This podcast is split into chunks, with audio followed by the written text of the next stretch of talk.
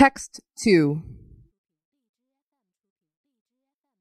The European Parliament voted overwhelmingly to back a report calling for better worker protections in the on demand economy.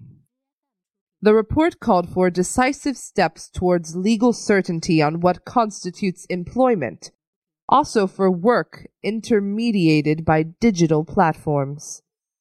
It said open ended contracts should remain the norm, and on demand platforms should guarantee certain core working hours to all workers.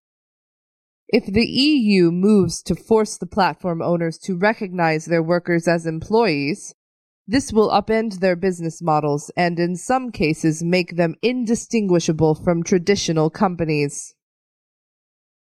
A different line of attack against Uber and its kind is now under consideration by the European Court of Justice. A taxi association in Spain argues that the U.S. unicorn is a transport company that should have applied for all of the necessary licenses before entering the Spanish market. But even if the court rules against the U.S. company, it won't create a high enough hurdle to drive it out of business in Europe because it won't ban it from hiring independent contractors at a fraction of the cost incurred by incumbents who have regular employees. Mandated employment standards, however, could break these companies.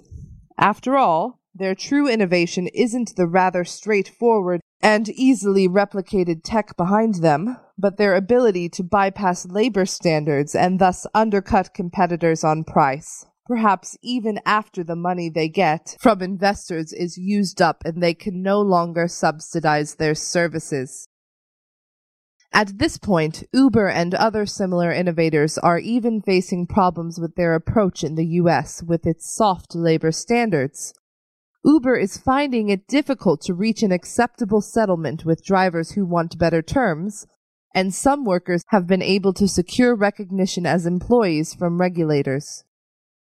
These are, however, minor setbacks compared with the possibility of Europe wide regulations specifically targeting on demand platforms. If they are adopted, companies that are too advanced to recognize their workers as employees will need to become more like the new crop of companies that provide temp workers.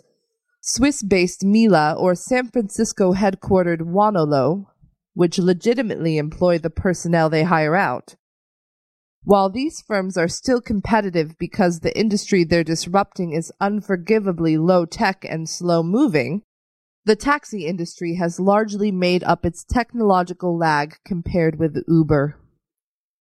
According to a 2016 paper, the share of contingent workers in the EU has risen to 32% in 2014 from 27.4% in 2002. While this has helped alleviate unemployment problems since the financial crisis, these are not the kind of jobs Europe needs.